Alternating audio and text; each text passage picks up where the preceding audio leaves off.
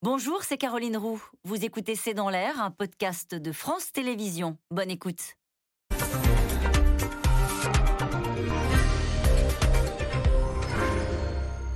Bonsoir à toutes et à tous. Dernière ligne droite de cette campagne présidentielle avec un point d'orgue mercredi soir. Ce sera le fameux débat de l'entre-deux tours. Ce duel sera-t-il décisif? Qui a le plus à perdre mercredi soir? Comment vont voter les électeurs de Jean-Luc Mélenchon au second tour? Cette élection marque-t-elle un clivage générationnel avec des plus de 65 ans en faveur d'Emmanuel Macron et une jeunesse plus empreinte de radicalité?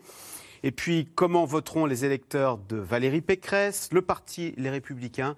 Pourra-t-il se relever après son humiliante défaite du premier tour?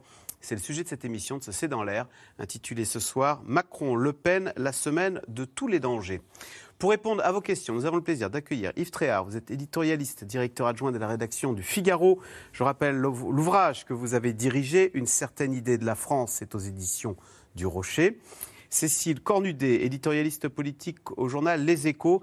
Et je cite votre documentaire sur les débats d'entre-deux tours qui est toujours disponible hein, sur le site de LCP et qui s'intitule Face à face pour l'Élysée. Astrid De Vilaine, vous êtes chef euh, du service politique du Huffington Post. À lire votre article, présidentiel 2022, Le Pen et Macron face à une semaine risquée. Et enfin, Pascal Perrineau, politologue, professeur des universités à Sciences Po, auteur de Populisme aux presses universitaires de France. Merci de participer à cette émission en direct. Yves Tréhard, on commence avec vous. Mercredi soir, vous serez dans votre télévision avec gourmandise, avec une vraie attente. Ce sera le point d'orgue, on peut dire, de cet entre-deux tours, là, ce que tout le monde attend? Oui, on va dire ça comme ça, puisque euh, a coutume de dire que finalement, ça ne fait pas changer beaucoup les opinions des, Français. Je suis pas sûr que ça soit aussi vrai que ça. Euh, la preuve, c'est que le dernier débat entre Mme Le Pen et M. Macron en 2017 chacun s'accorde à dire que ça a été catastrophique pour elle. Je pense qu'elle aurait de toute manière perdu cette présidentielle, mais peut-être qu'elle aurait été euh, un peu, euh, un peu moins basse, si vous voulez, dans les votes euh, si elle avait réussi son débat. Or, chacun s'accorde à dire qu'elle avait vraiment raté ce débat. Donc là, eh bien, je pense qu'il y a une grosse attente de la part des Français de savoir si Madame Le Pen, si Marine Le Pen est euh, en mesure de euh, faire jeu égal ou même de mettre en difficulté le président de la République, dont on, a aussi coutume de dire qu'il a réponse à tout, qu'il euh, il arrive à, répondre à, toutes les questions. Donc ça va être intéressant. Est-ce que ça va faire changer la face du vote Je n'en sais rien. c'est très difficile de répondre à cela. Moi, je pense que les gens convaincus n'ont pas besoin du débat pour continuer à, à, voter pour leurs favoris. Et euh, ça peut peut-être avoir euh, une incidence sur euh, des électorats qui viendraient d'ailleurs, des électorats tiers, qui peuvent eh bien se dire bah, finalement, je préfère. c'est plutôt un vote en contre, si vous voulez. Hmm. Le moins celui qui, non pas qui est le plus proche de moi, mais le moins mauvais. Cécile Cornudet, ce dont on se rend très bien compte dans votre documentaire, c'est que Marine Le Pen n'est pas du tout dans le déni. Elle a un regard très lucide sur ce qu'elle a raté en 2017. Donc, euh, elle ne fera pas deux fois la même erreur. Que, vous, que, que dit-elle dans Alors, c'est vrai que c'est la première fois qu'elle avait accepté de reparler de son débat euh, dans mon documentaire. Et ce qu'elle dit, c'est j'ai trop voulu euh, attaquer Emmanuel Macron, je sentais l'imposture, et donc je me suis focalisée sur lui, j'ai été très agressive au lieu de parler de mon, mon, mon, projet à moi et de rassurer. Et je crois que cette fois, elle va faire l'inverse. Elle va essayer de, euh, bah, de rassurer, de montrer qu'elle pourrait être présidente. On voit bien ces jours derniers, elle était vraiment dans un ton extrêmement apaisé parce qu'elle sait qu'il euh, y a des grosses interrogations sur son programme. Donc elle va essayer de compenser par la posture les failles de son, programme. La société en ce moment est fatiguée, on le voit bien, les gens n'ont pas aimé cette campagne, il y a eu beaucoup de violence. Et euh, toute la question, c'est de savoir s'ils sont prêts, dans cet état de fatigue, à faire un grand saut dans l'inconnu, que serait un programme, une Marine Le Pen euh, au pouvoir? Et c'est ça qu'Emmanuel Macron va essayer de démontrer que ce serait un saut dans l'inconnu, que ce serait une aventure. Avec lui, un problème, c'est qu'en fait, on voit bien aussi dans la campagne que c'est réactivé une hostilité contre euh, le président de la République. On a beaucoup critiqué son arrogance. Donc, comment il va pouvoir montrer que ce qu'elle dit est n'importe quoi? Et d'ailleurs, il avait dit euh, en 2017 ce que vous dites est n'importe quoi, Madame Le Pen. Et ça, cette phrase-là, il ne peut plus le dire parce qu'aussitôt, c'est professoral, ça réactive euh, l'arrogance. Donc, il va devoir faire la démonstration sans lui réactiver une forme de mépris ou de supériorité qui a le plus à perdre du coup Astrid de Vilaine dans... Qui va y aller en disant faut pas que je me rate parce que là sinon euh, ça va mal se terminer? Je crois qu'ils ont deux enjeux distincts. Emmanuel Macron, faut pas qu'il perde de points puisqu'il y arrive quand même en position de force. C'est le favori. Voilà, aucun sondage ne le donne perdant. Donc lui, elle, je pense qu'elle va avoir envie de le pousser à la faute. Euh, elle, à l'inverse, elle est plus dans un mode de conquête, c'est-à-dire qu'elle, elle, peut gagner des points sur ce débat. Mais le risque, c'est de sortir du, couloir, de s'énerver comme la dernière fois. Moi, j'ai l'impression, en regardant les, débats, que ceux qui s'énervent, et celles qui s'énervent, comme par exemple Ségolène Royal en 2007, Marine Le Pen en 2017, c'est aussi comme ça qu'on perd. Donc il faut rester dans son couloir, donner son projet, mais attaquer, pour, en tout cas pour Marine Le Pen, l'adversaire. Mais pour, pour autant, j'ai pas l'impression qu'Emmanuel Macron prépare ce débat de manière euh, défensive. J'ai l'impression qu'il a assez envie, c'est en tout cas ce que, ce que nous disent ses proches, les ministres aussi qui, qui sont euh, proches de lui, ils disent il, a envie de déconstruire le projet de Marine Le Pen, de montrer le vrai visage de l'extrême droite. Et on voit bien d'ailleurs dans les derniers jours de, de la campagne, c'est vraiment sur ce, ce créneau-là qu'il a envie d'aller. Pascal Perrineau, est-ce que néanmoins il pourrait se passer quelque chose lors de ce débat où il pourrait le déroulé ferait qu'il euh, aurait une réelle influence et il pourrait changer euh, le cours des choses, euh, avoir une vraie importance sur le résultat. Il peut toujours se passer quelque chose, toujours, dans un sens ou dans l'autre. c'est vrai que dans la série des six débats avec celui-là, depuis 1974, en général, les débats ne déplacent pas les lignes, sauf la dernière fois. Yves a raison de rappeler qu'elle était tout de même aux alentours de 40. Elle s'est retrouvée à 33 euh, Marine Le Pen. Donc il y a eu une perte en ligne. On a même vu des électeurs qui avaient voté Marine Le Pen euh, au premier tour, qui ont voté euh, pour Emmanuel Macron au second tour, hein, c'est environ 10%, euh, à la suite euh, de la très médiocre performance de Marine Le Pen. D'autre part, il faut bien voir que les Français, jusqu'à maintenant, ils ne sont pas fascinés par le spectacle. Hein. Ni Emmanuel Macron, ni Marine Le Pen, ni les challengers du premier tour n'ont passionné les Français.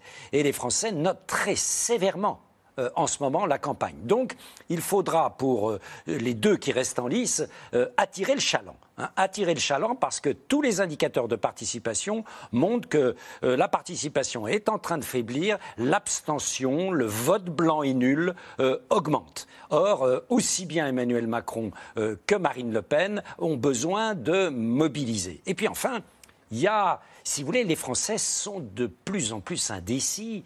Jadis, on était de gauche, de droite, on votait Sarkozy, on votait Ségolène Royal comme un seul homme, Hollande. Voilà. Euh, là, si vous voulez, ça n'est plus le cas. Vous avez vu dans les enquêtes de premier tour qu'un Français sur trois a attendu les derniers jours pour se décider. Un sur trois. Et 18% ont voté dans l'isoloir. Hein. Alors bien sûr, ça va peut-être, euh, et même certainement, euh, un peu faiblir, mais ces gens qui vont voter dans les derniers jours, mercredi, dimanche, hein, les derniers jours, c'est euh, jeudi, vendredi, samedi, eh bien là, il y a une cible qui sera certainement très sensible à l'effet débat. Mmh. Et alors, je voudrais ajouter quelque chose, c'est que le débat, me semble-t-il, est toujours un risque quand il y a un président sortant. Valéry Giscard d'Estaing, en 1981, le débat n'avait pas été fameux de son côté, alors qu'il avait été excellent en 1974. Euh, en 2012, euh, Nicolas Sarkozy est arrivé en se disant il faut pas que j'agresse et moralité, il a été déstabilisé par le président. Moi président, etc. Moi, la, fameuse anaphore de François Hollande. Et donc là, il faut qu'il fasse attention, euh, Emmanuel Macron, euh, effectivement, parce qu'il est en position, euh, même si, comme l'a dit Cécile, elle ne veut pas être agressive, il va quand même, il a un bilan. Et quand vous avez un bilan, c'est toujours plus difficile. Il faut l'assumer. Cécile Cornudet, dans le détail et le coulisses de ce débat, est préparé jusqu'à la température, la lumière, les plans de coupe. Alors, c'est quoi les plans de coupe? C'était, par exemple, lors du dernier débat, on a vu. Euh, c'est la première fois où euh, vous pouviez être filmé même quand vous ne parliez pas. Et, c'est là où on a vu mais, Marine Le Pen beaucoup dans ses fiches. Ah, comme ça, Il y a eu une grosse, grosse négociation.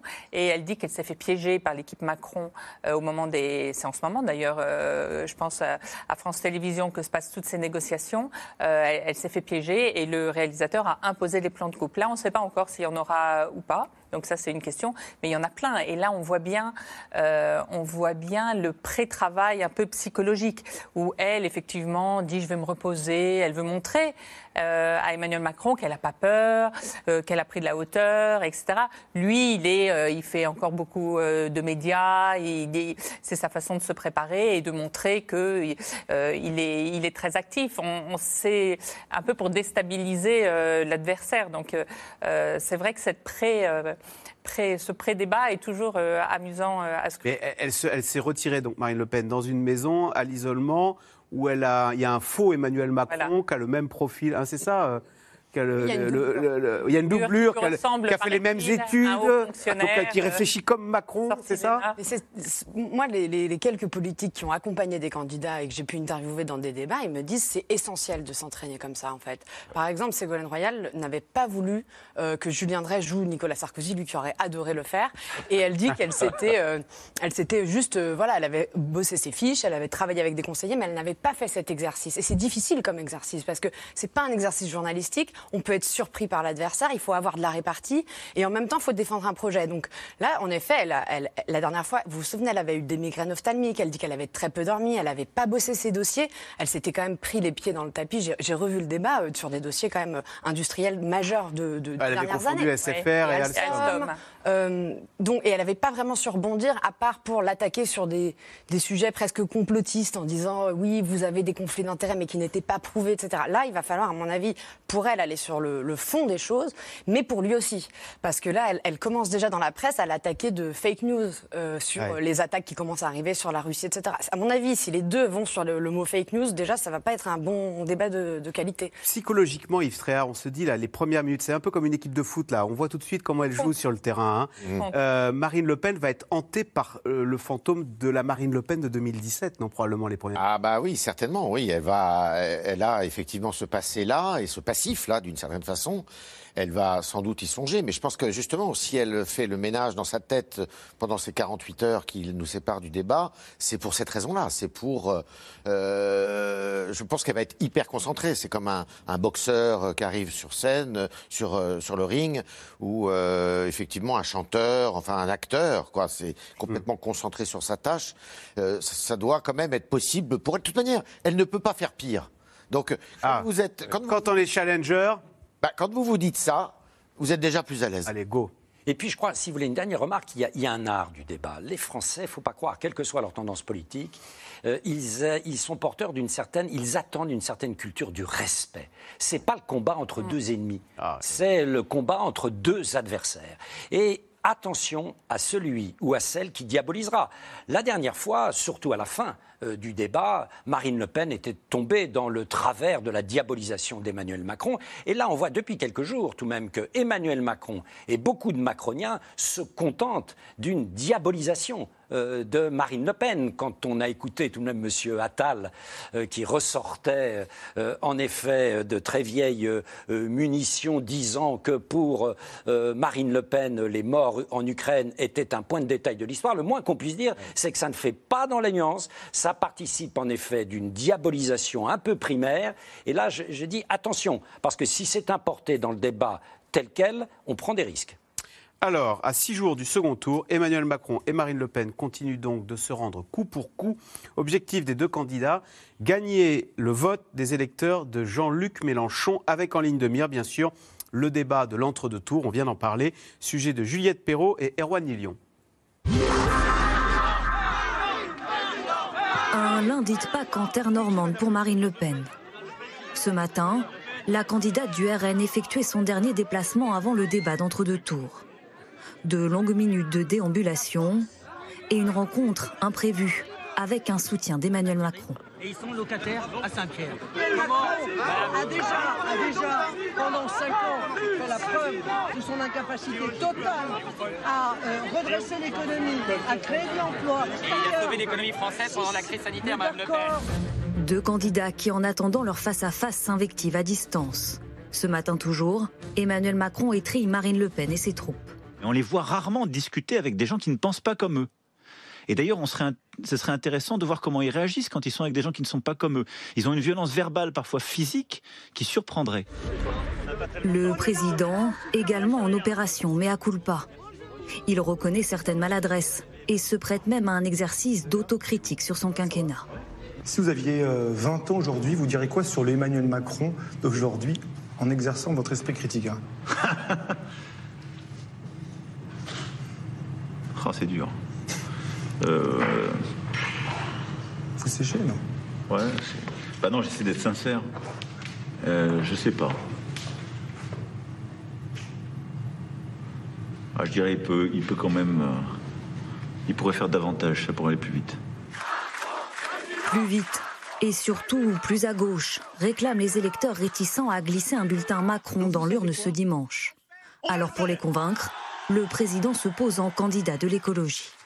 La politique que je mènerai dans les cinq ans à venir sera donc écologique ou ne sera pas. Mon prochain Premier ministre sera directement chargé de la planification écologique. Coup d'accélérateur d'un côté, modération de l'autre. Sur l'interdiction du voile dans l'espace public d'abord. Ce sont des problèmes qui sont des problèmes complexes. J'en suis parfaitement consciente de cela. Hein. Je ne suis pas, euh, euh, comment dire, obtus. Sur la peine de mort ensuite, quitte à paraître brouillonne. La question de la peine de mort pourrait passer par un référendum. Ben, tout pourrait passer par un référendum. Et la question de la peine de mort sauf, sauf ce qui va à l'encontre de la Constitution. Vous pourriez faire un référendum sur la peine de mort On peut pas, c'est anticonstitutionnel. Un argument de plus pour les marcheurs qui se félicitent dans le même temps des appels à voter Emmanuel Macron. Des tribunes de soignants, de syndicats, la CFDT et la CGT, ou encore de personnalités du monde culturel. En face, les lieutenants de Marine Le Pen répliquent. Vous avez le choix entre Emmanuel McKinsey et Marine Le Peuple. et des diabolisent. Agiter des fantasmes. Euh, expliquer que le soleil va arrêter de briller. Ce très beau soleil de Pâques, aujourd'hui, va arrêter de briller si dimanche prochain, Marine Le Pen est présidente de la République. Ça ne marche plus. Vous avez aujourd'hui un mouvement national, patriote, qui défend les classes populaires, mais en aucun cas une extrême droite. À six jours du second tour reste toujours une inconnue comment voteront les électeurs de Jean-Luc Mélenchon. Selon la consultation réalisée en ligne par l'Union populaire, 33% seraient prêts à voter Emmanuel Macron. Le reste préfère voter blanc ou s'abstenir. Aucune option en faveur de Marine Le Pen n'était proposée dans le questionnaire. Alors, question téléspectateur de Henri en Gironde, Astrid de Vilaine. Emmanuel Macron reprend les thèmes de Jean-Luc Mélenchon sur l'écologie. Il a parlé de planification écologique. Hein, planification. Est-ce une improvisation de dernière minute? Oui, c'est une stratégie de dernière minute en tout cas. Euh, il, va, il reprend le terme phare du programme de Jean-Luc Mélenchon, planification écologique, mais il, prend, il reprend aussi le, les mots de son programme, l'avenir en commun. C'est ce qu'il a dit euh, Marseille euh, en faisant un discours quasiment entièrement dédié à, l'écologie. Moi, je crois que c'est un petit peu gros pour les lecteurs de gauche ou les lecteurs écologistes qui va aller voter Macron s'il va voter Macron, plutôt pour faire barrage à Marine Le Pen que pour le bilan climatique du, du président sortant, qui n'est pas bon. Il a quand même eu 4 ministre de l'écologie en cinq ans. Euh, il a eu un ministre, Nicolas Hulot, qui a démissionné sur fond de désaccord. Il a eu beaucoup de recul dans la loi climat, notamment par exemple sur la publicité des véhicules polluants. Euh, il n'a pas respecté sa promesse du glyphosate. Euh, et il y a eu, à mon avis, ce point noir du bilan climatique d'Emmanuel Macron, qui est la Convention citoyenne, qui, partait d'une idée assez euh, innovante et, assez, et très démocratique de donner voilà, les clés du destin climatique de la France aux citoyens et dont il n'a pas respecté sa promesse initiale de, respecter ses engagements. Donc je crois que ce n'est pas là-dessus, à mon avis, qu'il peut, qu'il peut convaincre. Pascal Perrineau, ce virage à gauche, hein, comme on l'a décrit, d'Emmanuel Macron pour essayer de capter le vote Mélenchon, il est subtil ou il est. Euh, j'entendais, c'est pas des clins d'œil, c'est des gros sabots verts. subtil, le mot, est excessif. Non, ça fait pas dans la subtilité dans cet entre-deux tours. Euh, le grand paradoxe euh, du candidat, du président candidat, c'est qu'au premier tour, au fond, qui est le candidat de la droite, de la droite classique? C'est Emmanuel Macron. Quand vous regardez sa base électorale, le nombre d'électeurs qui avaient prévu de voter en faveur de Valérie Pécresse, qui sont allés voter, bien beaucoup sont allés voter euh, directement euh, pour Emmanuel Macron. Mais pour le second tour, ah, c'est là qu'il y a le problème. La grosse réserve de voix, elle n'est pas simplement à gauche, elle est à la gauche de la gauche. Donc il faut faire le grand écart, il faut utiliser des procédés, en effet, qui s'apparentent un peu euh, aux grosses ficelles, quitte à courir le risque d'en faire un peu trop et de paraître quelque peu brouillon. On le voit sur le terrain de l'écologie, euh, on l'a vu sur le terrain de la réforme des retraites, de l'allocation handicap. Euh, tout d'un coup, ça n'est pas simple qu'un candidat, au fond, euh, de la droite devienne subitement un candidat crédible pour la gauche, et même parfois la gauche la plus extrême. C'est un peu à cela qu'il est en train de se prêter, euh, sachant que du côté des gros bataillons euh, mélanchonistes, parce que c'est là euh, qu'il y a la ressource fondamentale, pour l'instant, les enquêtes montrent, ben voilà, 15 sur 2 à peu près de ces électeurs dit ben nous, on restera chez nous ou on votera blanc ou nul. Ce que vous dites, c'est que ces clins d'œil à gauche, ça ne trompe personne. En revanche, ça donne l'image d'un candidat qui n'a pas de colonne vertébrale ou qui est, ça, prêt à. Le risque c'est le risque de donner euh, l'impression, contrairement à 2017, euh, d'un candidat qui, euh, à force de cumuler les références à la droite avant le premier tour, à la gauche dans l'entre-deux tours, devient carrément insaisissable. Mais voilà, comme le disait tout à l'heure Yves Tréhard, euh, ce vote de second tour, c'est un vote contre beaucoup. Donc il s'agira de savoir si euh, l'hostilité à Marine Le Pen euh, est plus importante que l'hostilité à Emmanuel Macron. Alors précisément, Yves Tréhard, est-ce que ça fonctionne là? On a eu les deux anciens présidents de la République qui ont appelé à faire barrage à Marine Le Pen et à utiliser pour cela le bulletin Emmanuel Macron. On a eu les, deux grands leaders syndicaux. On a eu des sportifs. Ce week-end, on a eu des artistes.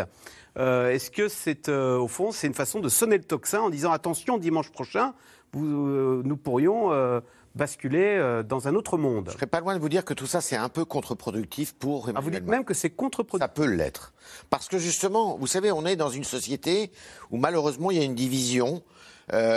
grosso modo, il y a les élites il y a Paris, il y a ceux qui décident, et puis il y a le peuple qui se sent euh, justement euh, pas respecté ou euh, pas écouté, invisible, ce qu'on appelle les invisibles, qui sont devenus visibles avec les gilets jaunes précisément.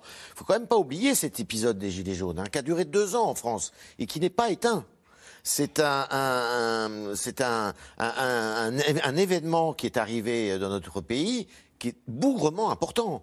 Et euh, personne n'a réussi à l'éteindre, même si Emmanuel Macron, grâce au grand débat, a réussi euh, finalement à, faire en sorte que ça se termine euh, par les élections européennes qu'il a, a, a réussi à bien négocier. Mais on est encore dans un fond, un pays qui est éruptif, qui est pas loin d'être révolté. Il est cerné, le président de la République sortant. Vous vous rendez compte qu'il fait un tiers euh, de euh, un quart de l'électorat. Il y a quatre quarts, c'est simple. Vous avez un quart Macron, vous avez un quart révolté de gauche, un quart révolté de droite, un quart qui s'abstient. et un quart qui s'abstient. Il est cerné. Et donc pour lui, eh ben moi je suis tout à fait d'accord avec Pascal. Je crois qu'il n'a pas intérêt, si vous voulez. Il est le candidat de la droite. Personne n'est dupe. Et si les gens euh, qui n'ont pas voté pour lui au premier tour votent pour lui au deuxième tour, c'est pour faire barrage. C'est pas parce qu'il aura décidé d'un programme écologique particulièrement. D'ailleurs, tout ça est improvisé, comme l'a dit Astrid puisque euh, où est-ce qu'il va le trouver son premier ministre euh, dans son entourage euh, qui va avoir une fibre environnementale telle? On les cherche en France. Le premier ministre sera aussi en charge de l'écologie, hein, de la planification écologique. Oui, bah oui, la planification écologique, c'est pour pour un, un, homme qui est réputé éduqué au libéralisme, c'est aussi assez cocasse de voir ça. Alors, on voit bien donc les, les zigzags qui est obligé de faire, la danse du ventre qui est obligé de faire Emmanuel Macron pour essayer de puiser le vote Mélenchon. À l'inverse, on a vu dans le sujet aussi que Marine Le Pen a, été en difficulté, ne serait-ce que sur le voile. Oui, elle a bougé elle aussi sur le voile. En fait, tous les deux, ils, ont quand même été au contact des gens et ils ont senti cette colère euh, dont parlait euh, Yves et ils se sont dit euh, le pays est dans un tel état qu'il faut rassurer, rassurer, rassurer. Donc Emmanuel Macron, c'est vrai, dès le lendemain du premier tour, bah, il, a, dit la retraite à 65 ans, c'est pas un dogme, alors que c'était la mesure emblématique du premier tour. Il y a eu le virage sur l'écologie. Tout ça, c'est la conséquence du premier tour. toutes les réserves de voix, elles ont été aspirées dès le premier tour. Vous avez eu trois candidats, trois blocs, Marine Le Pen, Emmanuel Macron et Jean-Luc Mélenchon, et tous les autres ont fait moins de 10, ont été ratiboisés. Donc c'est pas là qu'ils peuvent vraiment puiser. Donc tous les deux, la vraie surprise, c'est Jean-Luc Mélenchon, chez le score qu'a fait Jean-Luc Mélenchon, et les réserves de voix, elles sont là pour tous les deux. Donc tous les deux, à leur façon, parlent à cet électorat-là. Emmanuel Macron en mettant l'accent sur l'écologie et les jeunes, elle en mettant l'accent sur le social. Elle a fait un meeting à Toulon, à, Avignon euh, vendredi. Elle a quasiment pas parlé euh, d'immigration et de sécurité. Elle ne parle que de social. Et sur le voile, euh, elle, tempère un petit peu parce que ça peut être un sujet. L'idée, c'est moins dans, dans, ce débat de mobiliser ses propres troupes. Elles sont mobilisées, mais de convaincre les indécis pour l'un comme pour l'autre. Emmanuel Macron, comme le barrage républicain marche pas complètement, il y a beaucoup d'électeurs Mélenchon, par exemple, qui disent d'accord, on ne votera pas Marine Le Pen, mais de là à voter Emmanuel Macron, ben c'est à cela qu'il veut parler. Il veut donner le petit plus, l'écologie, euh, une petite musique qui fera que malgré tout, ce vote anti-Le Pen, ce sera un vote Macron, même si ce n'est pas un vote d'adhésion. Et parce que s'il y a trop de démobilisation de ces gens-là, eh ben là, euh, le président pourrait être en risque. Dans cette, donc, on a bien compris que l'objectif, c'est d'aller puiser le, vote Mélenchon. Euh, la proposition sur le voile, l'interdiction du voile dans le domaine public, il y a ce sondage La Croix qui montre que 69% des électeurs de confession musulmane ont voté Jean-Luc Mélenchon. Est-ce qu'avec cette, est-ce que cette proposition, c'est pas un énorme caillou dans la chaussure du programme euh, de Marine Le Pen? Bien sûr, mais on le sait, c'était déjà le cas la dernière fois. Euh, si vous voulez, le, vote Mélenchon, euh, sa base essentielle, là où il bat des records, indépendamment de certains milieux de la fonction publique, c'est en effet dans le vote, dans le vote musulman. Jean-Luc Mélenchon est considéré comme étant la barrière la plus efficace à ce qui serait perçu comme des attitudes défavorables euh, à l'islam. Mais ce qui est intéressant dans Mélenchon, Mélenchon, vous savez, c'est une gauche très particulière. Pendant des années, il n'a plus utilisé le terme gauche. Il le réutilise récemment, mais il n'utilisait plus le terme gauche. Il se mettait dans une optique populiste, et c'est un populiste de gauche. Alors, euh, il y a deux manières de s'adresser à ces électeurs populistes de gauche. C'est ou bien on parle au réflexe de gauche, et à ce moment-là réapparaît l'hostilité au Front National, au Rassemblement National, à Marine Le Pen, ou bien on parle, ce que tente de faire Marine Le Pen, à l'aspect populaire et populiste des électeurs de Mélenchon, et là, il y a une marge de manœuvre pour elle. On s'aperçoit qu'aujourd'hui, par exemple, entre 18 et 20% des électeurs qui ont voté Mélenchon disent Ah, on pourrait voter euh, Marine Le Pen. Donc ça n'est pas complètement négligeable. Ils étaient 7, 7 seulement en 2017. Voilà. Donc il y a une grosse progression. C'est les fâchés, mais pas fachos Hein, comme on dit. Voilà, voilà. un peu facho. Voilà, et qui, ne, en votant Marine Le Pen, ils n'ont pas l'impression de voter pour une facho. Alors, pour revenir sur le débat de mercredi soir, à un moment, on va parler de la guerre en Ukraine. Est-ce que là, elle va être en difficulté sur les questions internationales? On l'a vu d'ailleurs sans mêler les pinceaux en disant que l'Algérie de Bourguiba avait interdit le voile. Euh, alors d'abord, ce n'était pas dans l'espace public, et puis Bourguiba, c'est en Tunisie. Elle s'est beaucoup emmêlée les pinceaux, moi je trouve, dans cet entre-deux-tours. Hein. Là, en ce moment, ils sont très embêtés au Rassemblement, national sur la question des éoliennes, qu'ils voulaient démanteler. Euh, aujourd'hui ou hier, Louis Alliot ne veut plus les démanteler. Je crois qu'il y a beaucoup de le voile, le référendum sur la peine de mort, comme on le voyait dans votre reportage. Il y a beaucoup, en fait, de points sur lesquels appuyer pour Emmanuel Macron sur ses revirements, et surtout quand on prend les, les, programmes du Rassemblement national des dernières élections, le Frexit, la sortie de l'euro, etc., il va pouvoir l'interroger là-dessus. Mais ce qui est sûr, c'est que la situation internationale, à mon avis, c'est pour elle, c'est un galet dans la chaussure de Marine Le Pen, parce que la guerre en Ukraine, la, la surprise, et ces alliances euh, enfin, pro-russes d'avant la guerre qu'elle essaye de cacher, vont ressortir forcément. Et les Français, moi, ce que j'ai pu voir sur le terrain, très souvent, ils n'avaient aucune envie de voter Macron, ils étaient très en colère, surtout ceux qui ont des petites retraites, qui, justement, pourraient être tentés par Marine Le Pen sur tout son aspect qu'elle met en avant sur le, pouvoir d'achat. Mais il, disait très souvent, je, déteste Emmanuel Macron, mais dans la période, j'ai très peur de la guerre et c'est lui qui peut nous protéger. Parce que je crois que malgré tout, il a, il a marqué des points, même s'il ne faut pas le voir que comme ça, vu la situation euh, euh, dramatique à nos frontières. Mais malgré tout, je crois que les Français lui reconnaissent d'avoir géré, d'avoir été en première ligne dans cette crise. Moi, j'étais en Amérique latine il y a un mois, on ne me parlait que d'Emmanuel Macron. Il, est arrivé comme, à mon avis, l'Européen dans cette présidence française de l'Union européenne. Tout ça, c'est des thématiques sur lesquelles il va pouvoir, à mon avis, marquer des points euh, mercredi. D'ailleurs, ça fait partie des négociations préalables entre les équipes sur la place que va tenir l'international dans ce débat d'entre-deux tours. On sait qu'en général, c'est cinq minutes à la fin. Euh, et là, Emmanuel Macron veut vraiment qu'il y ait une grosse partie euh, internationale. Je crois même qu'il voulait commencer par ça. Et il y a une bagarre là-dessus entre les deux équipes. Elle, elle veut pas. Oui, le moins possible, mettre, euh, parce qu'elle sait qu'elle sera en Ce difficulté. qui peut la mettre en difficulté Mm. sur l'Europe, notamment. Mm. Euh, parce qu'elle a aussi un- elle a deux points, enfin, a beaucoup de points faibles, enfin, mais elle, a euh, deux points qui sont, à mon avis, très, très. où il va s'engouffrer très facilement. C'est sur l'Europe. Parce qu'en fait, on dit qu'elle a changé de point de vue sur l'Europe, mais elle veut quand même. Elle n'est plus pour la sortie de l'euro. elle veut renégocier tous plus- les traités, en gros. euh, elle, elle- elle- elle ne veut pas participer euh, normalement à- au budget de l'Europe. Elle veut faire 5 milliards d'économies sur le. Oui, mais elle va, se mettre, elle va se mettre à dos tous nos partenaires. On, a, on est 27. Donc, euh, Donc son programme mène à un Frexit Voilà. caché, comme on dit. oui, peut-être un peu caché. Et la deuxième chose, alors à mon avis, sur laquelle euh, il est en train d'affûter, c'est que, pardon de cette expression qui est peut-être un peu euh, un peu excessive, mais c'est un peu un coup d'État institutionnel, euh, ce, que veut faire euh, Marine Le Pen, parce qu'elle veut passer par le référendum. Elle veut faire plein de référendums. Sauf qu'en France, on ne peut pas faire des référendums comme ça, n'importe comment, et en, utilisant euh, la Constitution euh, euh, n'importe comment non plus. Pour faire les référendums qu'elle veut faire, elle est obligée d'avoir l'avis positif et un vote qualifié et de l'Assemblée nationale et du Sénat. Or, elle a euh, à peine 10, 10 députés pour le moment. Donc, je ne sais pas comment elle peut faire. Et là, là-dessus, je pense que lui, il va beaucoup l'attaquer. Mais Pascal Perrineau, est-ce qu'elle n'a pas pour elle ces mots magiques qui est bah, écoutez, on a tout essayé, on va essayer avec Bien elle. sûr. Bien sûr. Hein, et puis Ah oui. ça fait des années qu'on nous Bien dit euh, tatati tatata. Bien sûr, on, on a vu l'épuisement des Français par rapport euh, au face-à-face euh, gauche-droite.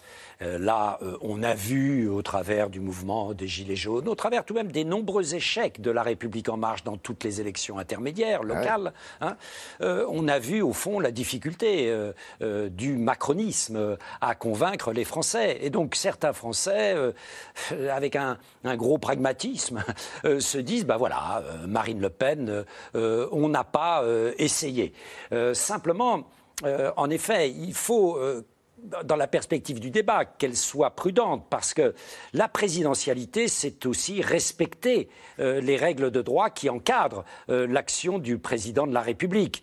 Alors là, on le voit très bien, le combat a commencé. Emmanuel Macron tente de dire, mais en effet, si elle veut utiliser le référendum pour changer la Constitution, euh, c'est en dehors du champ républicain. Simplement, il, il oublie, il faut réviser ses classiques, il oublie qu'en 1962, le général de Gaulle, hein, était-il dans- en dehors du champ républicain, avait utilisé euh, le référendum de l'article 11 pour réformer la Constitution afin d'introduire euh, l'élection du président euh, par le peuple. Donc il faut toujours se méfier des arguments un peu simplistes et binaires, mais on voit en effet que euh, comment dire, euh, l'état de droit, le respect de l'état de droit, c'est vraiment pas la tasse de thé euh, de la galaxie lepéniste. Mais attention à ne pas jouer au plus malin. Voilà. On entend. Alors, c'est l'une des clés de ce scrutin, le vote des jeunes. Certains d'entre eux se sont mobilisés ces derniers jours, que ce soit en bloquant des universités ou en manifestant dans la rue. Et vous allez le voir dans ce sujet de Constance Meyer et Maxime Liogier, difficile pour beaucoup de se prononcer en faveur de l'un ou l'autre des candidats.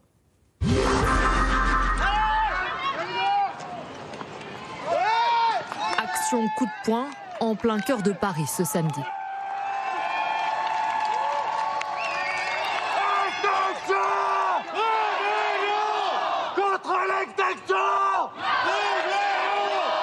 En quelques minutes, des centaines de militants du mouvement radical écologiste Extinction Rébellion prennent possession des grands boulevards.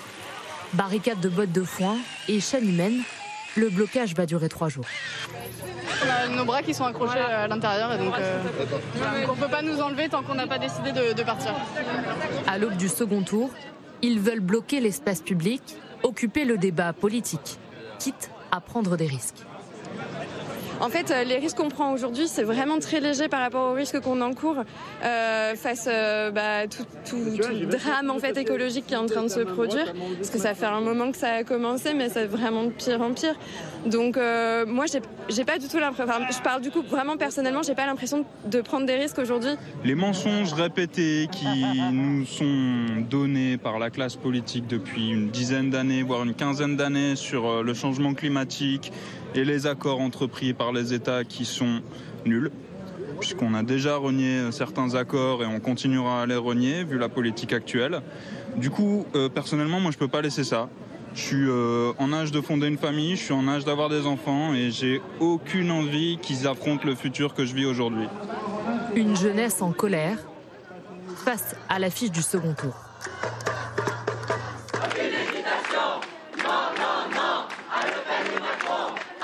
Des centaines d'étudiants ont également bloqué des grandes écoles et des universités, comme ici à la Sorbonne. 30 heures de blocage et un message. Au second tour, les qualifiés, c'est Macron qui a un programme de droite et Marine Le Pen qui a un programme d'extrême droite. Et euh, c'est pas des programmes qui nous respectent beaucoup, nos étudiants. Euh, on est un peu oubliés, c'est pour ça qu'on a besoin de faire entendre nos voix. On a le droit euh, d'être euh, insatisfait par les résultats de cette élection, euh, d'autant que les, les 18-25 ans ont voté à 33% pour Jean-Luc Mélenchon. Alors on peut absolument revendiquer de bloquer une fac qui est un, un mouvement d'expression absolument citoyen, populaire et démocratique. 20 ans après le 21 avril 2002, l'appel au Front républicain semble avoir atteint ses limites. Dans une trentaine de villes en France ce samedi, des marches, mais pas en soutien à Emmanuel Macron.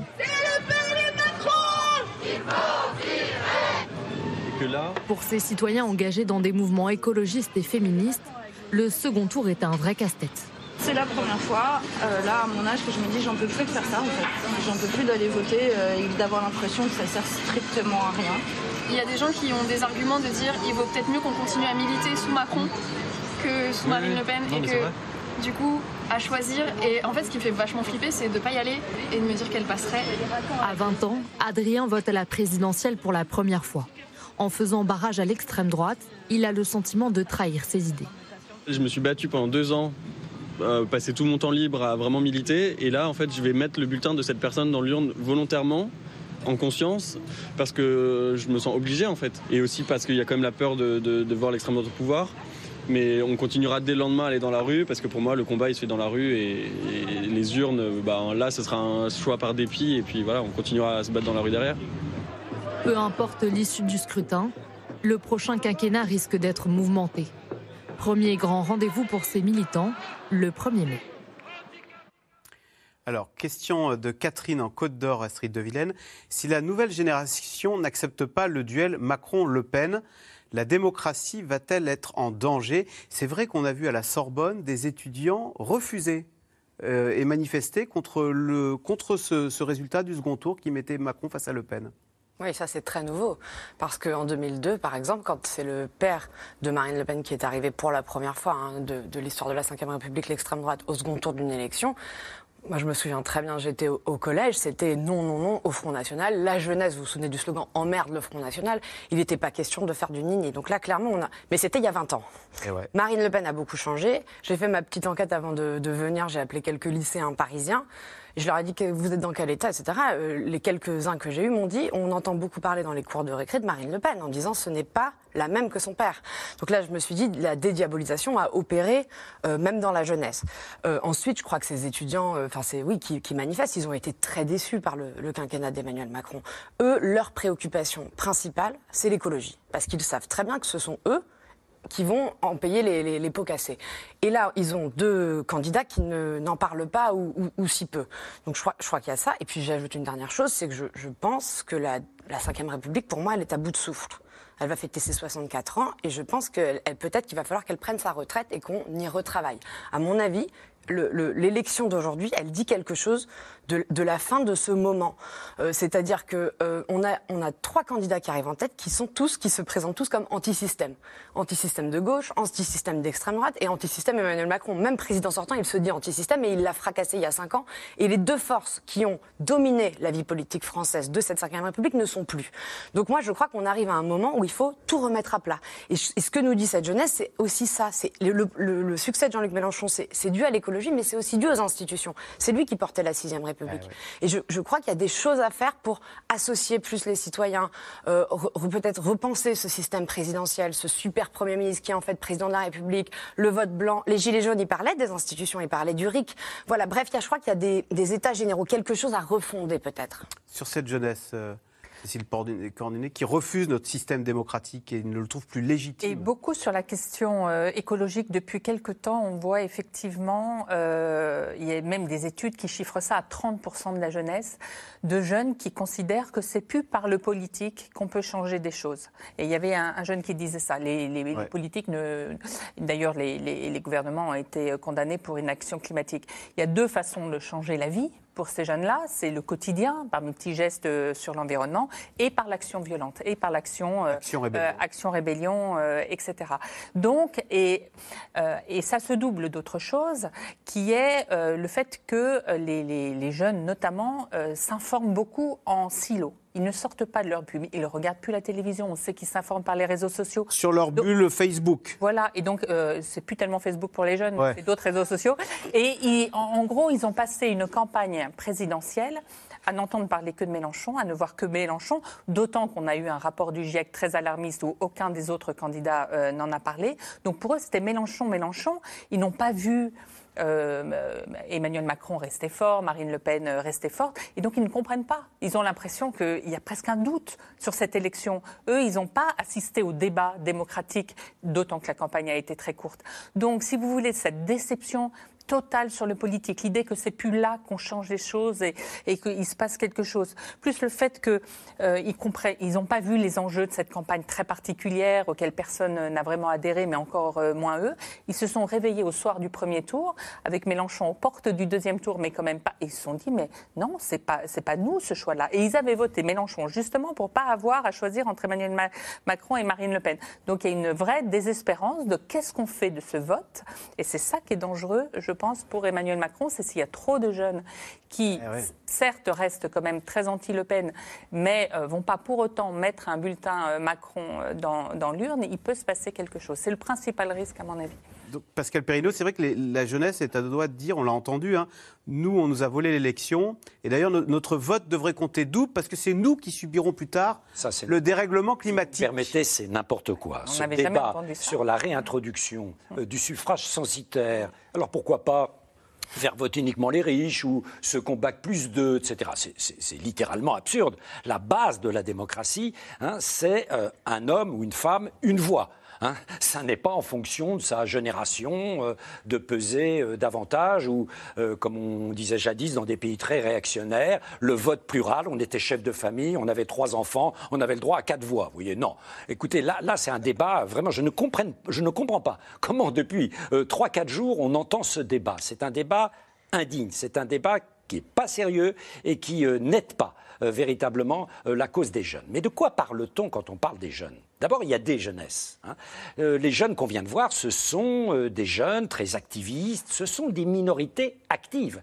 N'oublions pas tout de même que le jour du premier tour, c'est 36 millions de Français qui sont allés voter, hein, avec pourtant un taux d'abstention euh, élevé. Donc ce sont des millions de Français et ne donnons pas trop d'importance à la visibilité hein, de, de, minorités, de minorités actives. Parce que le slogan, tout de même, ni Le Pen, ni Macron, c'est un slogan qui est tout simplement hostile au suffrage universel. La leçon du suffrage universel, c'est qu'elle a mis en tête que ça plaise ou non euh, Emmanuel Macron euh, et Marine Le Pen, et que donc, euh, voilà, au second tour, on fait avec ça. Si ça déplaît véritablement, il y a le blanc, le vote nul et l'abstention, et de nombreux jeunes l'utiliseront. Et puis, il y a des jeunesses Euh, en effet, un jeune disait dans la cour de la Sorbonne, à juste titre, 33% euh, ont voté Mélenchon. Donc euh, on est loin de 50% qui ont voté Mélenchon.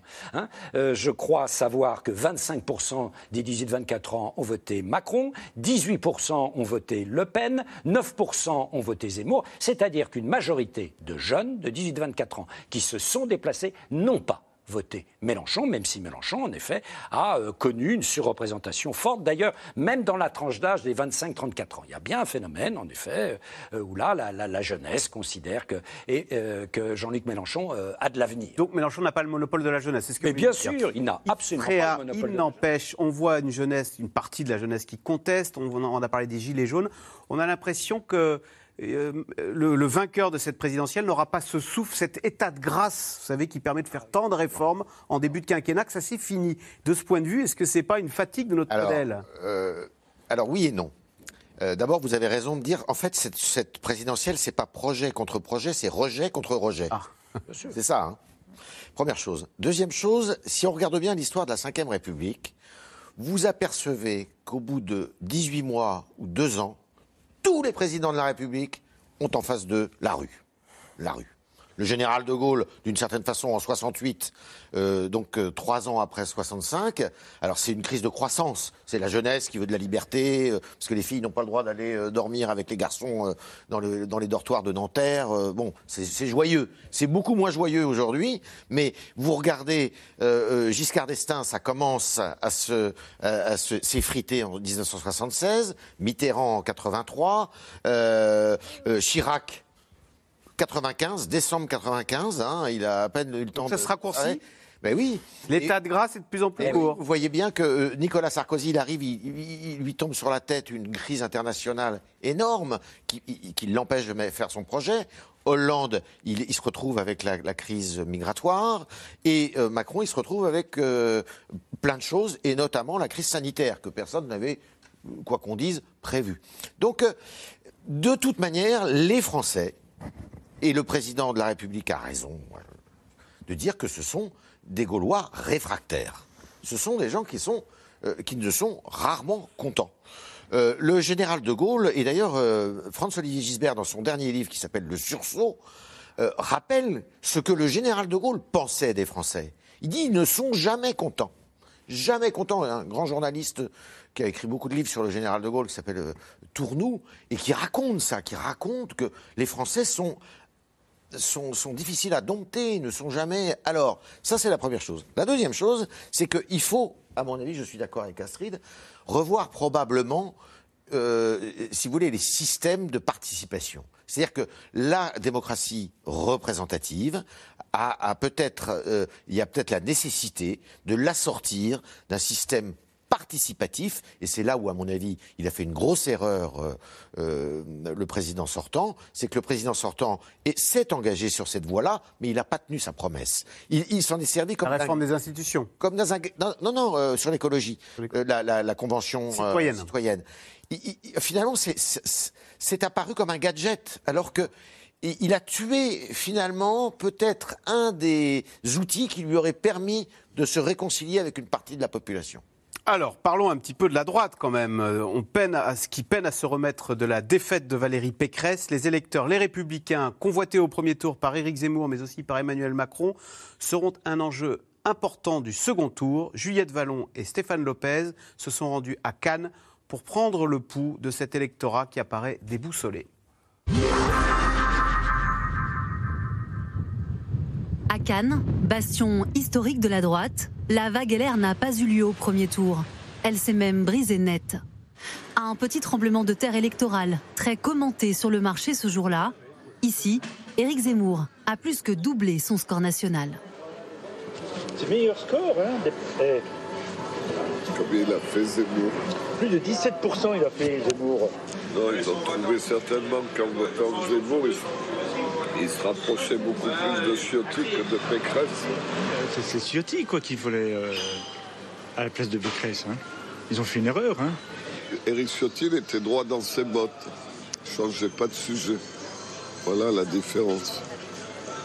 Alors que Valérie Pécresse, elle est allée un peu dans tous les sens. Elle est allée trop du côté de Macron?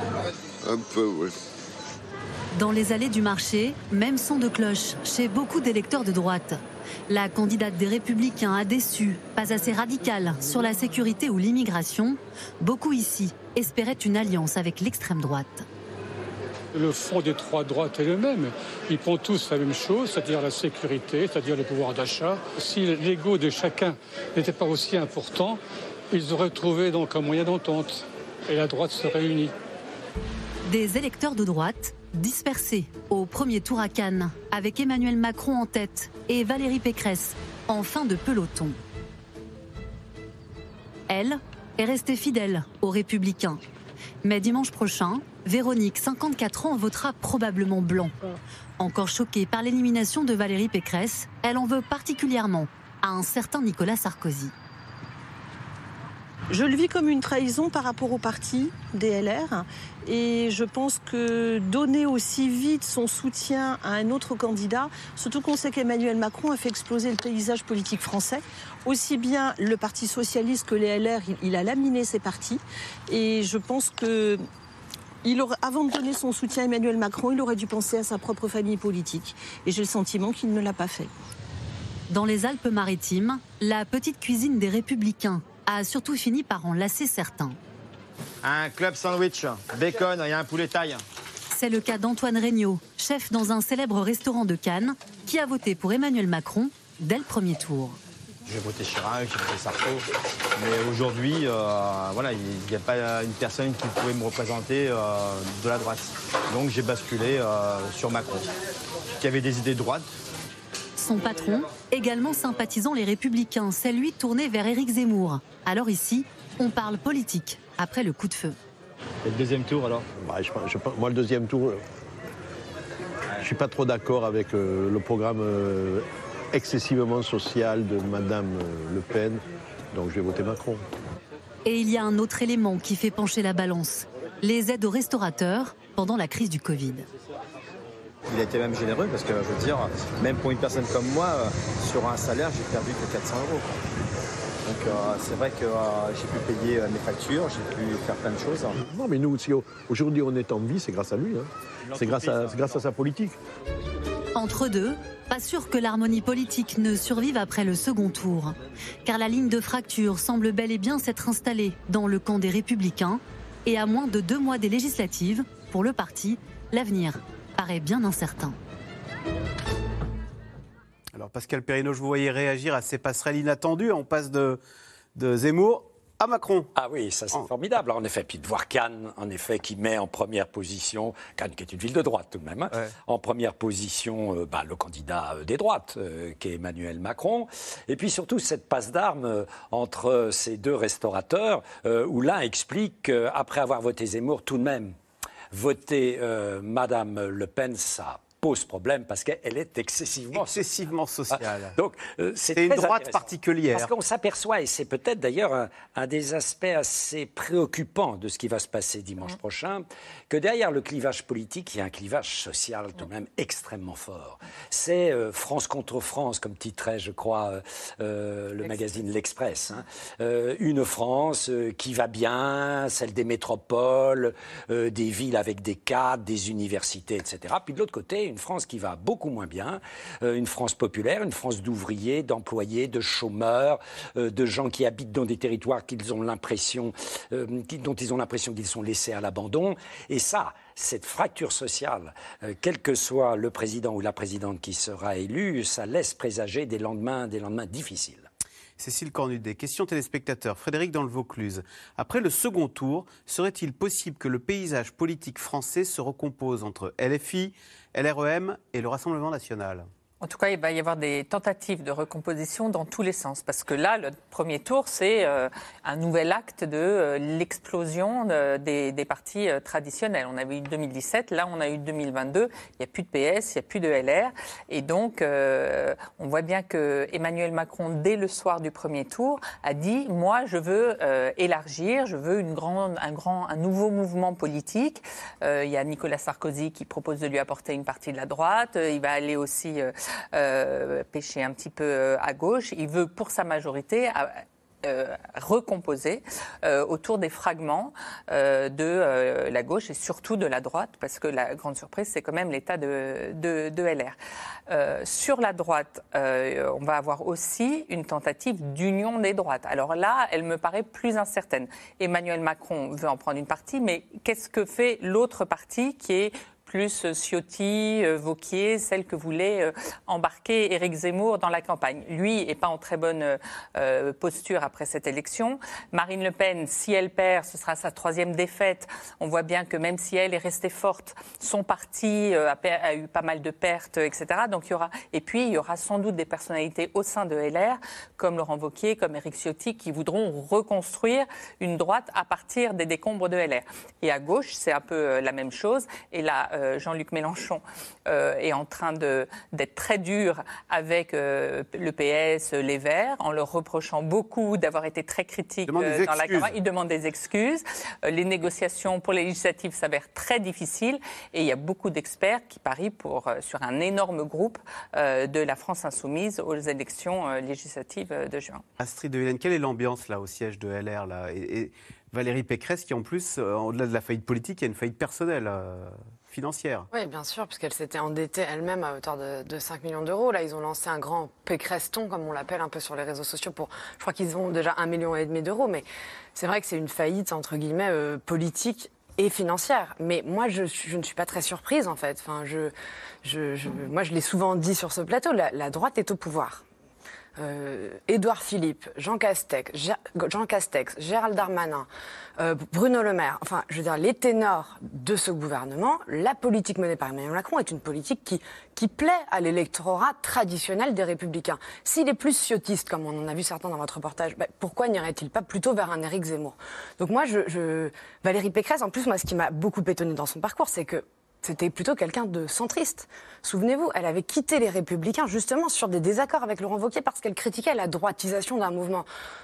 Moi, je crois que c'est aussi ça dont les Français, en fait, ce qu'ils vont sanctionner en fait dimanche, c'est ça, c'est les revirements. Et c'est la même chose pour Anne Hidalgo. Anne Hidalgo qui a dit un jour qu'elle n'irait pas à la présidentielle, le lendemain qu'elle n'irait pas à la primaire, puis qu'elle irait à la primaire. Je crois que ça, c'est à l'image aussi de ce que je vous disais tout à l'heure sur les décennies qu'on vient de vivre, c'est-à-dire qu'en fait, les fausses promesses, les gens n'en peuvent plus. Et donc, Marine Le Pen, Emmanuel Macron, Jean-Luc Mélenchon, dans une certaine mesure, ils sont tous les trois à peu près nouveaux entre guillemets, dans le paysage. Et, donc, moi, pour moi, ces parties-là, je trouve que même journalistiquement, on y passe beaucoup de temps parce qu'on a des vieux réflexes, mais qu'en fait, euh, les Français n'attendent plus grand-chose des Républicains. Je ne veux pas être désagréable. Hein. Alors, encore une petite question sur les Républicains, Yves Tréhard. Est-ce qu'il y a les clés, si tant est que quelqu'un les ait, pour reconstruire ce parti? Et est-ce qu'il peut se refaire aux législatives? Ça me paraît. Alors, législative, il a un avantage, euh, ce parti, c'est que c'est le premier parti de France. En termes d'élus locaux, euh, il a quasiment toutes les grandes villes, il a toutes les grandes régions, la plupart, tous les départements. Il est majoritaire au Sénat, il faut le rappeler. Il a un groupe de quelques 103 députés à l'Assemblée nationale. C'est quand même tout ça. Alors, à mon avis, euh, les législatives, ils vont perdre. Euh, ils vont perdre des sièges. Pourquoi? Parce qu'il y a, nécessairement des députés qui vont faire campagne avec la majorité présidentielle, dont on ne connaît pas les contours de cette majorité présidentielle d'ailleurs, parce que ça va être une myriade de partis là, euh, qui rappellent un peu ce qu'était l'UDF dans le temps sans doute. Il y en a une partie qui va peut-être aller euh, faire campagne euh, derrière la droite nationaliste, alors est-ce que c'est Zemmour, Le Pen, j'en sais rien. Et puis vous avez au milieu bah, certains qui vont se faire réélire, parce qu'il y a une équation personnelle, si vous voulez, dans certains territoires, certaines provinces où euh, vous êtes élu sur votre nom, vous n'êtes pas élu, euh, contrairement d'ailleurs aux députés de La République en marche. Ça, c'est la première chose. Après, moi, je pense que la droite, euh, les républicains en tant que tels, même si, à mon avis, il ferait mieux de changer de nom, les républicains ont un avenir. Pourquoi? Au-delà de la, la législative. Parce qu'en 2027, le président de la République qui est le président, qui est, le représentant de la droite aujourd'hui, ne peut plus se représenter. Et je peux vous dire que derrière lui, je suis pas sûr qu'on s'entende bien. Comme disait le général de Gaulle, après moi, il y aura le trop plein. Eh bien, il y aura le trop plein. Et là, vous pouvez trouver un esprit malin et, euh, rusé qui reconstruit sur les cendres des Républicains eh bien, un parti qui est une identité, parce que c'est ça le problème des, Républicains. Ils n'ont pas d'identité. Et, et Mme Pécresse n'a pas réussi à donner à sa campagne une identité. C'est le problème. Allez, tout de suite, on revient à vos questions. Alors, question de fil dans le Loiret. Le candidat Macron est-il serein? On est à six jours du second tour et il y a cette ce, ce débat, ce duel mercredi soir. Alors, à chaque fois que la semaine dernière, on rencontrait des proches d'Emmanuel Macron, on leur posait cette question Est-ce que vous êtes inquiet? Et à chaque fois, ils disaient très. Mais pour après. En gros, Ah. ils sont assez sereins, j'ai l'impression, pour l'issue du second tour, mais pour toutes les raisons dont on a parlé, la rupture sociologique, la rupture euh, générationnelle, ils sont très inquiets sur l'après parce que on voit bien que le, le- voilà, le pays va être compliqué à gouverner, que comme il n'y a pas eu de campagne, il n'y a pas eu d'adhésion, euh, ni, euh, ni Emmanuel Macron ni même Marine Le Pen n'ont eu de, de ferveur euh, dans leur campagne, d'enthousiasme. Il y a eu les revirements dont, dont on a parlé. Donc, quelles sont les vraies marges de manœuvre? Pour, euh, pour vraiment créer Il n'y a pas eu de souffle, quoi. Donc, ils sont très inquiets sur l'après. Pascal Perrineau, dimanche, c'est les vacances. On voit que Emmanuel Macron est en avance dans les sondages. Est-ce qu'il peut y avoir une démobilisation dans l'électorat? Qui fait que le Brexit, les sondages, Gabriel Attal le rappelait ce matin, les sondages disaient non, non, la Grande-Bretagne va rester dans l'Union européenne. Et il y a eu la même chose avec Trump. Les sondages donnaient Hillary Clinton gagnante. Tout à fait. Il y a, il y a un risque d'avoir euh, pensé ce calendrier en mettant le, le deuxième tour, euh, qui est le tour décisif, euh, en effet, en pleine période de vacances. Euh, la pulsion abstentionniste, qui est déjà très forte, n'avait pas besoin de cela.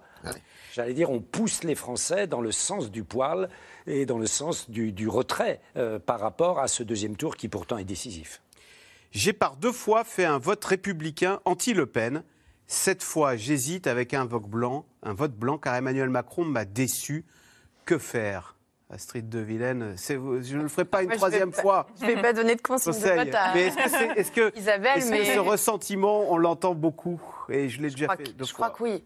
Après, ce que, moi, ce que je trouve très étonnant sur ce vote blanc, et c'est pour ça qu'à mon avis, il faudra l'intégrer un jour dans la réflexion collective, c'est que on en entend énormément parler avant l'élection, puis ensuite, quand on regarde les chiffres, c'est pas grand-chose. Enfin, euh, 500 000 voix, je crois, pour le premier tour. Donc, moi, je, je- je crois qu'il faudrait le reconnaître, parce que je crois qu'il y a des Français qui ont vraiment sincèrement envie de voter blanc. Ensuite, euh, moi, je, je- je la renvoie à une vidéo, si je peux faire un peu de promo que j'ai fait sur le HuffPost, pour Ouais, bien ne pas paniquer et savoir comment voter. C'est-à-dire le faire en conscience et en essayant de ne pas regarder le, le regard des autres. Je crois que c'est ça le plus important, et de ne pas regretter. Alors, Isabelle, dans le Loir-et-Cher, pourquoi ne parle-t-on pas de la mise en examen de Marine Le Pen? euh, Alors, c'est des histoires de l'Europe, là, de l'OLAF qui euh, estime qu'elle elle doit rendre 140 000 euros. euh, Et 600 000 il y a- ERN. Il y a 600 000 ERN qui ont été injustement touchés. Alors, c'est une vieille histoire, hein, ça date Ouais. de 2000. euh, Non, mais c'est assez. euh, je pense que les électeurs doivent l'avoir euh, en tête, mais c'est assez heureux, si vous voulez, qu'une campagne électorale, ça soit pas. euh, Enfin, que les affaires judiciaires soient pas au milieu de la campagne électorale. Euh, moi, je trouve que. Euh, C'est pas plus mal qu'on n'en parle pas. C'est pas plus mal qu'on n'en parle pas plus que ça, euh, parce que sinon, ça serait vraiment, alors là, détestable. Comment les candidats se préparent-ils au débat de mercredi? Alors, on- vous avez fait un doc là-dessus. Je crois que la température même est, est négociée. hein. Et là, avait- ils se sont mis d'accord tous les deux sur 19 degrés Celsius. Ah, je ne savais pas. Voilà. C'est vrai qu'il y avait eu un gros débat entre, euh, entre Ségolène Royal et Nicolas Sarkozy, notamment sur, euh, sur la température. Donc Ségolène Royal avait eu 22 de mémoire. Voilà, et il voulait 18. euh, voilà. Euh, mais mais tout, se, tout, se né- tout se négocie et tout se prépare, y compris, je repensais à ça, votre entrée sur le plateau. Il y a Serge Moati qui avait expliqué à François Hollande que l'important c'était d'arriver un peu euh, sûr de lui. Et quand on a vu combien Nicolas Sarkozy a été déstabilisé par la suite, peut-être que ça a compté. Donc c'est des infimes petites choses que chacun prépare euh, dans son coin, se donne des trucs, essaye d'avoir une ou deux formules, parce que c'est vrai que dans ces débats, on a retenu euh, quelques formules, mais il ne faut pas que ce soit que ça. Et surtout, les points de- identifier les points de faiblesse de l'adversaire pour, euh, pour les mettre en exergue. Donc les points de faiblesse, on a deux trois formules sous le coude qu'on essaye de passer sans que ça fasse trop artificiel. Voilà, et, euh, euh, et puis c'est un bras de fer psychologique. Prendre l'ascendant. Voilà, et, et, prendre l'ascendant, et qu'est-ce qui peut le déstabiliser? Quel sujet je mets sur la table euh, dont je sais, par exemple, euh, Marine Le Pen, elle, a- elle savait que son point faible, c'était l'économie en 2017. Et ben, au lieu d'attendre Emmanuel Macron euh, là-dessus, elle a choisi d'attaquer sur l'économie. Le problème, c'est qu'elle est- s'est pris les pieds, euh, donc c'était une mauvaise euh, stratégie. Mais vous voyez, c'est ce type de, de choses auxquelles ils réfléchissent. On voit dès les premières minutes euh, qui euh, va essayer, peu- qui va dominer oui, le débat. Oui, mais sa- sauf que vous pouvez avoir plusieurs temps dans le débat quand même. C'est pas comme un, c'est pas comme un meeting. Un meeting dès les deux ou trois premières minutes, par exemple, si on reprend le. Valérie Pécresse euh, au hasard, au bah, Zénith. c'est- tout de suite, on a vu que c'était ça. Il y a un truc qui, qui clochait. Euh, dans un débat, vous pouvez avoir des temps forts pour l'un ou pour l'autre. C'est comme un match de football ou un match de rugby. Vous pouvez avoir bah, une première mi-temps qui soit plutôt à l'avantage de l'un et la deuxième mi-temps à l'avantage de l'autre. Donc euh, Simplement, il ne faut pas sombrer. Et c'est vrai que l'énervement de Ségolène Royal en 2007 lui avait coûté un peu cher, je crois. Euh, question de Jean-Pierre dans le Bas-Rhin. Marine Le Pen ne s'est-elle pas sabordée avec ses propos concernant Vladimir Poutine? Alors d'abord, elle a redit qu'il fallait que l'OTAN se rapproche de la Russie de Vladimir Poutine une fois la guerre terminée. Enfin, de la Russie, hein, pas, pas précisément de Vladimir Poutine. Mais il y a cette histoire de prêt à des... euh, Qui est toujours remboursé. euh, au- euh, auprès de l'oligarque russe. hein. Qu'elle qu'elle rembourse encore. Qu'elle rembourse encore.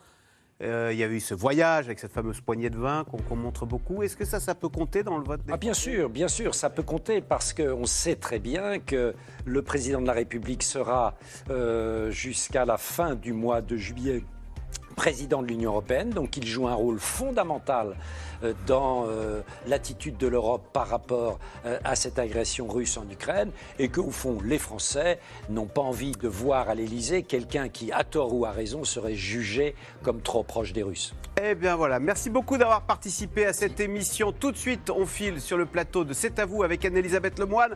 Bonsoir Anne-Elisabeth, on sera au cœur de la campagne, je crois, ce soir. Oui, bonsoir cher Axel. Parce qu'à deux jours du débat face à Marine Le Pen et à six jours du deuxième tour, le candidat Emmanuel Macron qui fera campagne jusqu'au bout avec un dernier meeting vendredi est l'invité de C'est à vous de 19h à 20h30, une heure et demie de questions-réponses face à toute l'équipe. Émilie, Mohamed, Mathieu, Pierre, Patrick et même Bertrand Chameroy sera là. À tout de suite. Emmanuel Macron, c'est à vous, c'est à suivre. Et vous restez, on se retrouve demain pour un nouveau C'est dans l'air. Bonne soirée sur France 5.